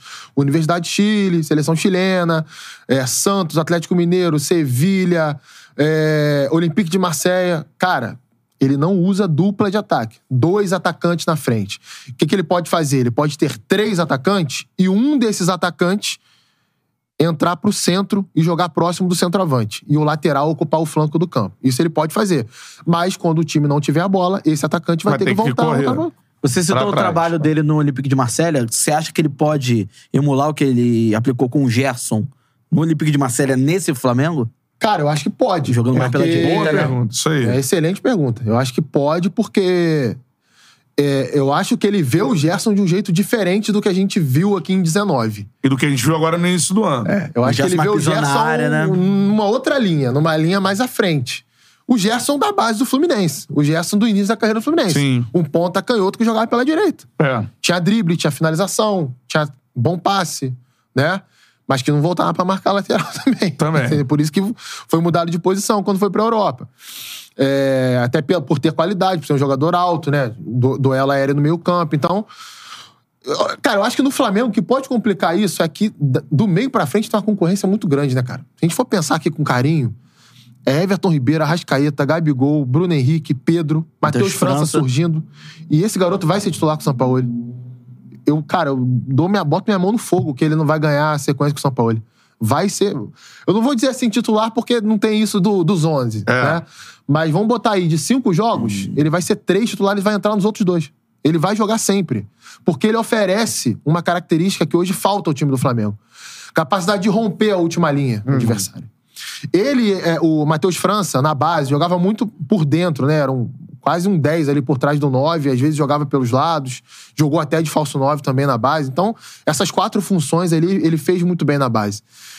Então, ele desenvolveu bom passe, é, capacidade de, de, de conduzir bola, né? de, de retenção de bola, articular e atacar a última linha. Ele faz isso muito bem. É um jogador que faz isso muito bem. Isso falta ao time do Flamengo É. hoje. O Pedro é um 9, mas ele não faz isso. É um jogador mais de estar lá, não de atacar. O Gabigol faz isso, mas ele não vive um bom momento. Everton Ribeiro não faz isso. O Arrascaeta já fez mais. Né? Fisicamente ele não vive um é. grande momento.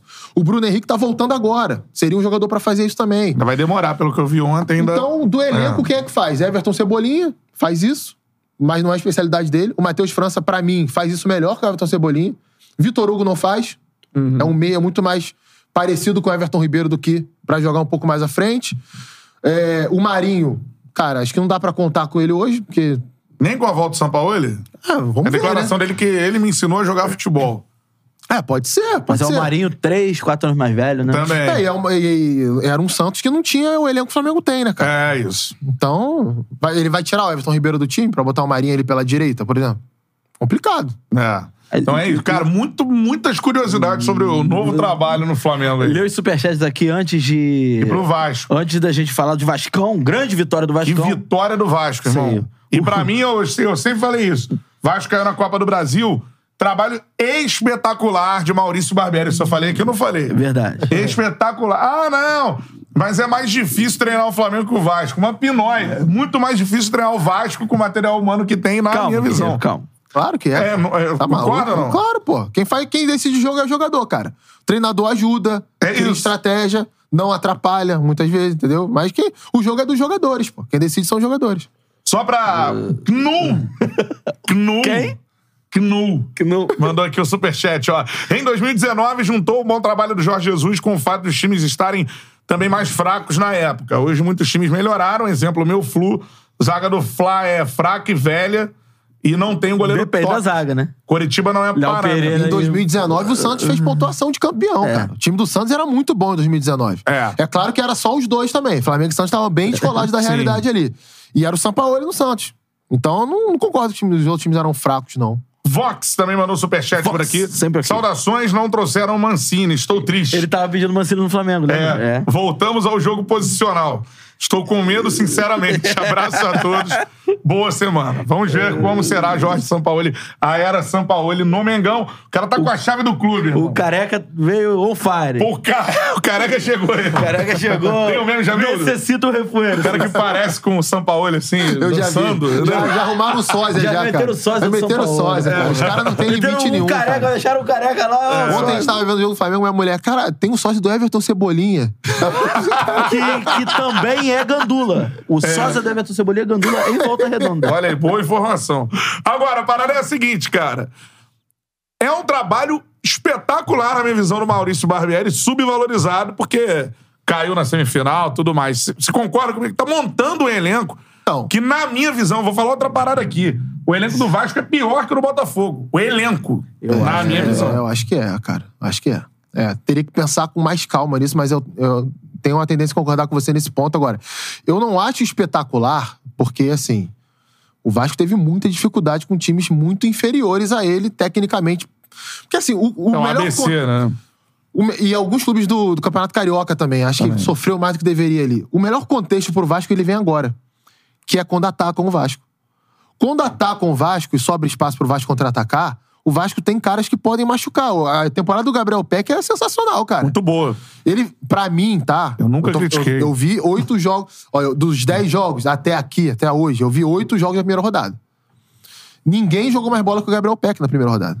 Caraca, olha Eu só. falo isso com toda certeza. O Gabriel Peck jogou muito contra o Atlético. Ele foi decisivo no início do jogo. Aquela cobrança de falta dele é uma aula, cara. Ali, cara, não tem, não tem Gol do erro. Andrei, né? O pessoal, do ah, o? Everson falhou. É. O gol do Andrei. O Everson falhou. Falhou. falhou. cara. Pra mim não falhou, não, cara. Hum. Pô, uma batida daquela, o goleiro não chega, amigo. Não dá aquela pressão na bola, aquele efeito não chega. Aí o Andrei vai e faz o gol. Aí ele faz o gol na sequência. Cria outras jogadas. Ele quase faz o terceiro gol do Vasco ainda no primeiro tempo. Cruzamento do Piton da esquerda, a zaga do Atlético não corta, ele pega de primeiro, o Everson bota pra escanteio. Na sequência do jogo, qual é o cenário? O Vasco se defendendo, né?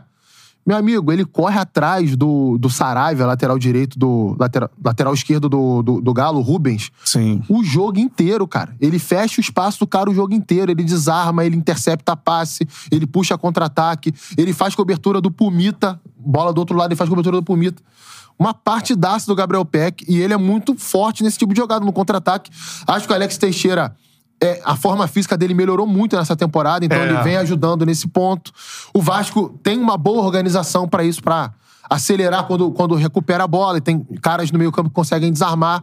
Então, pra mim, o melhor contexto do Vasco vem agora. Você vê, Flamengo, Flamengo e Vasco. O Vasco jogou bem, os três jogos. Sim. Quer dizer, vamos botar assim, bem. Teve bons momentos, vamos botar. Poderia ter, ter ganho o Flamengo até é, o primeiro jogo da, da semifinal do Campeonato Carioca. Principalmente, né? É, Vasco e Botafogo. Venceu o Botafogo. Botafogo, tudo bem, teve uma expulsão cedo lá, mas venceu o Botafogo. Vasco e Fluminense. Jogou bem pra É. caramba contra o Fluminense. Talvez tenha sido o time que mais tenha criado contra o Fluminense nessa temporada, o Vasco. Por quê? O Fluminense vai atacar o Vasco. Óbvio, o Vasco vai desarmar, vai encaixar contra-ataque, vai puxar a transição. Isso é um contexto favorável ao Vasco na competição. É, Eu não acho que seja um trabalho excelente, mas eu também não acho que seja um trabalho ruim. E acho que tem que dar continuidade. Tem que esperar. Até porque quando você se transforma em SAF, existe, né? O inconsciente coletivo. A galera é utópica. Acha que você vai pegar ali aquele time, é, aquele elenco com 20 caras chegando, que todo mundo vai jogar pra caramba, que todo mundo é muito bom, todas as contratações Não, vão, funcionar- vão funcionar. se Vão tiver- funcionar, exatamente. Porque se vai, tiver cara. 20 sábios É. no futebol brasileiro, quatro vão cair. Quer ver de elenco? Eu vou falar aqui de elenco, porque a galera confunde elenco com o resultado. É um Aham. debate que eu tenho aqui no Charla direto. Do Botafogo com o Vasco, cara. O, o Botafogo, ele tem um goleiro, na minha visão, hoje melhor que os do Vasco. Não que os do Vasco sejam ruins. É o Lucas Ferreira. O melhor Lucas. Perry é muito bom. E Ele tem o reserva, que é o rodada, pô. Gatito. Só. Ah, né? Enfim, ídolo do clube e tudo mais. Nas laterais, eu acho que o Botafogo perde, porque eu acho que os laterais do Vasco hoje jogariam no Botafogo, os dois. Mas mesmo assim, na esquerda, há uma O discussão Marçal, ali. O Marçal é firme, hein, cara. O Então. É, é. O Piton tá bem bem, essa. mas assim, o Marçal. É, eu acho que são, são laterais muito diferentes, né? O Piton é muito ofensivo, cruza É. muito bem. Agora, pra defender, Sim. o Marçal é muito seguro na defesa. Então, Também acho. é, dá, dá, dá, dá, pra, dá pra considerar É. o Marçal. Marçal. Até pela carreira dele, cara. Joga na do Europa, Premier League e tudo É, mais. pô, é Olympique de Lyon, Wolverhampton, o cara é. Então, Marçal é, carreira. Marçal é acima do, do, do Sim, Piton. sim, sim. Piton pode estar numa fase muito boa. Mas o Pumita hoje joga na lateral, por mais que o Botafogo tem o Rafael, né? Bom a gente lembrar. Titular com Ferguson, tudo mais, mas o Rafael teve toda é. a sequência, né? Hã? E o Di Plácido jogando, o Rafael jogou na, na esquerda, né? No último jogo. É, o Rafael perdeu a posição pro Di Plácido, né? O É, Di Plácido é. tem sido titular. É, mas assim, tá ali. Aí, a zaga, pra mim, Botafogo tem dois zagueiros que jogariam no Vasco, apesar da- do grande momento do Léo. Acho que o Léo tá muito bem no Muito Vasco. Pô, marcou muito bem o Hulk, hein? É. Sábado. Pô, Então, o Léo tá voando. Agora, você pega o Cuesta, um puta zagueiro, ele deu passe, por exemplo, o gol do Eduardo, né? Sim. E o, o Adrielson. Esse aí é, pra um mim, é mais firme que o né? Cuesta. Adriel se de- defende. a- O Cuesta, cara, ele é. Ele é engraçado. Ele é um zagueiro que tem um ótimo passe, saída de bola. É, só que ele tem, cara, uns apagões assim no meio do jogo Sim. que é difícil de entender. Por exemplo, o gol do São Paulo, ele. Ele vai muito estranho pra bola. Ele poderia ter cortado aquele cruzamento. É. Ele é meio que abaixa, assim, o. Sim. Não sei que ele pensou ali que a bola ia passar direto, sei lá. Que poderia entrar, bater nele e entrar, mas é o que possibilita o gol, cara. É. Se ele entra na frente da bola, ele corta aquela bola. Ele domina, Corta. dá um bico, né? Rebate de primeira. Ele poderia ter feito isso. É. E ele não faz. Mas então pra- o zagueiro pra- tem é. algumas falhas de proteção diária. É, mas pra, pra análise de elenco, assim, né? Ah, Enfim. sim, sim, é. No Aí- geral. é. É, aí você tem lá no meio-campo, pô, o Vasco ainda não tem o primeiro volante, é o Rodrigo. Tem o Andrei, que vai ficar mais agora, acho que nove, oito jogos, e, e um abraço. Então é lá, está no elenco, mas por pouco tempo. É, e o Botafogo tem outros jogadores de meio-campo. Você tem o Tietê. É, mais peça de reposição, né? O, Mais peça de reposição. O, o Luiz Castro, por exemplo, ele tem como opção para segundo homem de meio campo é, o Marlon Freitas, o Gabriel Pires e o Danilo Barbosa. Então, São três belas opções, né? Tudo bem, não jogaram ainda no Botafogo tudo que podem. Também acho, mas, cara, não são jogadores ruins, não. São bons jogadores. sim. Ah. Aí você tem agora crescendo muito o Eduardo, que é um excelente meia. jogador. Bom jogador. Lucas Fernandes no banco, que é outro bom meia. Bom meia. É. Aí você tem o Gustavo Sauer, também é um jogador que tá Se crescendo agora. encontrou. Tá começando a se encontrar. Não, você tem razão, cara. E o me Tiquinho? convenceu. Você me convenceu. Tiquinho é centroavante melhor que o Pedro O Raul. mundo tá perdido. O Cantarelli convenceu o Coutinho. Ele tá perdido, nada. Porra! Merda! Mas é verdade, fora as opções de banco. Mas a galera confunde muito, mano. Elenco com. Ah, mas o elenco do Botafogo, igual o cara tá escrevendo isso aqui já. Botafogo é o segundo ano na Série A e não evoluiu. Isso tem uma série de outros fatores. Não é que o elenco é mais fraco. É, o elenco pode ser eles- mais forte. Entre eles, o trabalho do treinador que não é tão bom como poderia ser. Por exemplo. Eu acho que o Luiz Castro ele merece sim algumas críticas no Botafogo. Tem, tem, tem dois lados pra gente ver isso aí. Ah, o Botafogo contratou um monte de jogador. Contratou. Qual o momento que eles chegaram? Vários momentos diferentes, em estágios diferentes, jogadores diferentes, com carreiras muito distintas. Então isso é importante pra contextualizar.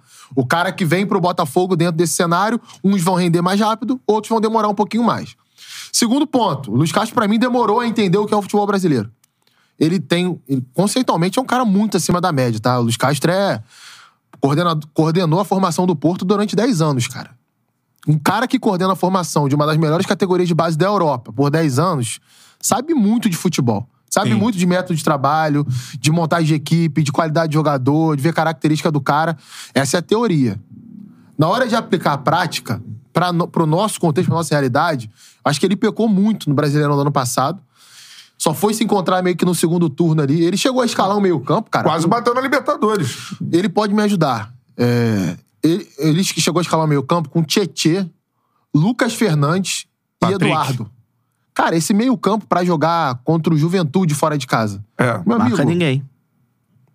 os caras vão te engolir, vão te comer com farofa, cara. Mesmo sendo os jogadores mais técnicos, Uhum. o jogo lá é físico, cara. É ligação direta o tempo inteiro, é, é- é trombada, É, não é basta porrada. analisar tecnicamente Não cada basta, time. cara. Cada jogo tem um contexto, cada campo tem um cenário, cada equipe que você vai adversar tem uma. eh, ca- cada adversário que você vai enfrentar tem uma característica diferente. Então, eu acho que ele demorou a entender isso. Quando ele passou a entender isso, quando ele né, colocou em prática ali, porra, cara, que no Brasil é assim, sabe? É diferente do o Benfica jogar com o Penafiel, por exemplo. O Penafiel vai ficar na defesa lá fechadinho, né? Negando espaço, deu um errinho de passe, bum, contra-ataque, vai tentar matar o jogo assim, né?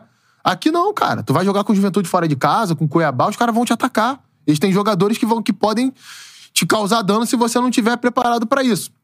Segundo turno do Botafogo no ano passado é melhor.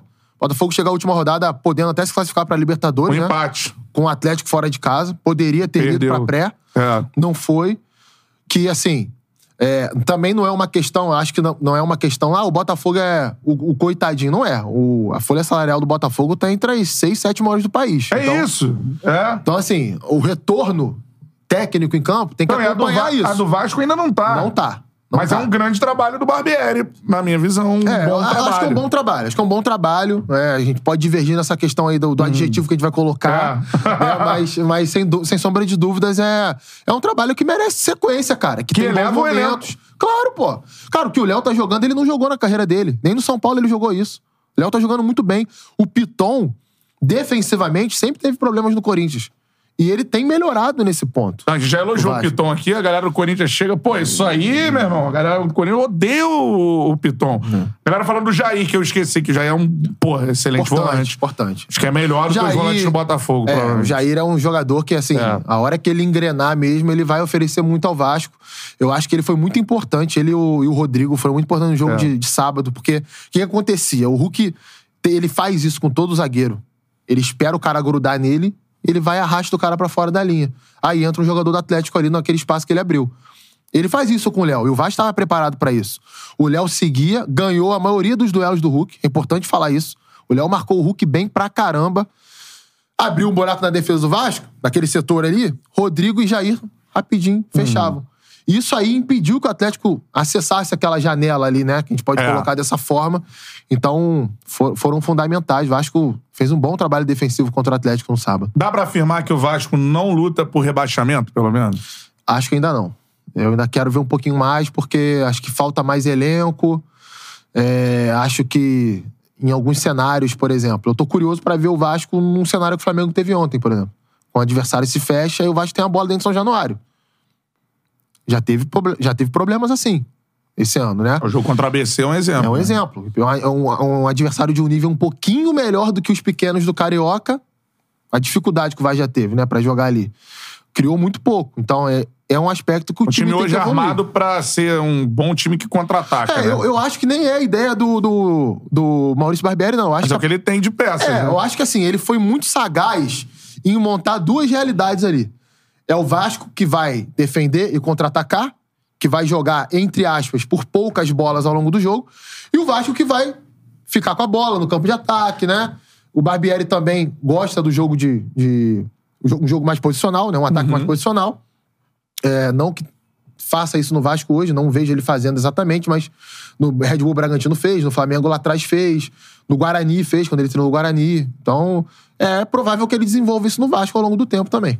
É isso. Será que pode chegar- acontecer algo que, eh, que ocorreu no Brasileirão do ano passado com o Botafogo? Com o Botafogo, o Botafogo tinha muita dificuldade em casa, quando precisava, às vezes, propor o jogo, e fora de casa com um desempenho espetacular, até com Botafogo times... desempenho, acho que o segundo pior mandante e o segundo é, Até com melhor time- visitante. É, Foi Então, isso aí, assim, era, uma- é. era isso aí De mesmo. né? repente, assim, eu acho que não é, não faz parte da ideia do Maurício Barbieri, mas pelo que o elenco apresenta ele nesse momento, Isso. acho que pode ser uma.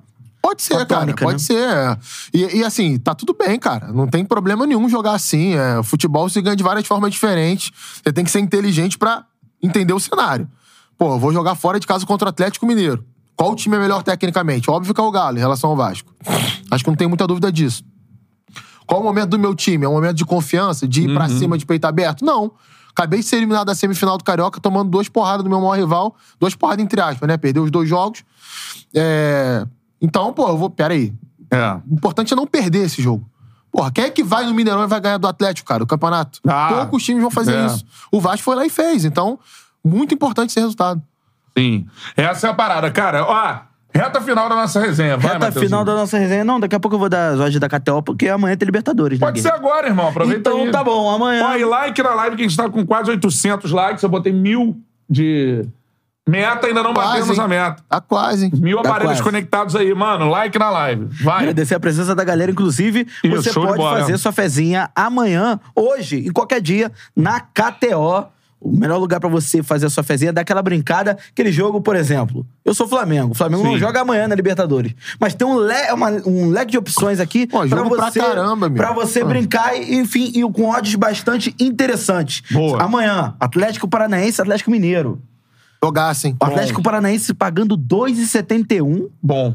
O Atlético Mineiro pagando 2,75 e o empate pagando 3,20. Opa. Ou seja, você tem ali várias alternativas para esse Atlético Paranaense e Lembrando que Atlético Mineiro. o Atlético Paranaense é, poupou jogadores pra é, ter o time mais forte contra o Atlético Mineiro agora na Libertadores. Jogaço de bola. É isso aí. Além disso, outro brasileiro que também entra em campo amanhã, Internacional e Metropolitanos. O Inter já pagando bem menos, favoritaço na partida, É. pagando 1,18. Mas se você quiser uma zebra, 15 Uma por zebra que real apostado. isso 15? aí. 15 pro Metropolitanos. Botou um Então, real, volta 15. É isso aí. Então, Caraca, lembrando mano. sempre pra você palpitar com responsabilidade. E com o cupom Metropolitano. Charla. É, como é que é? Em alguma rádio do Rio Grande do esse Sul.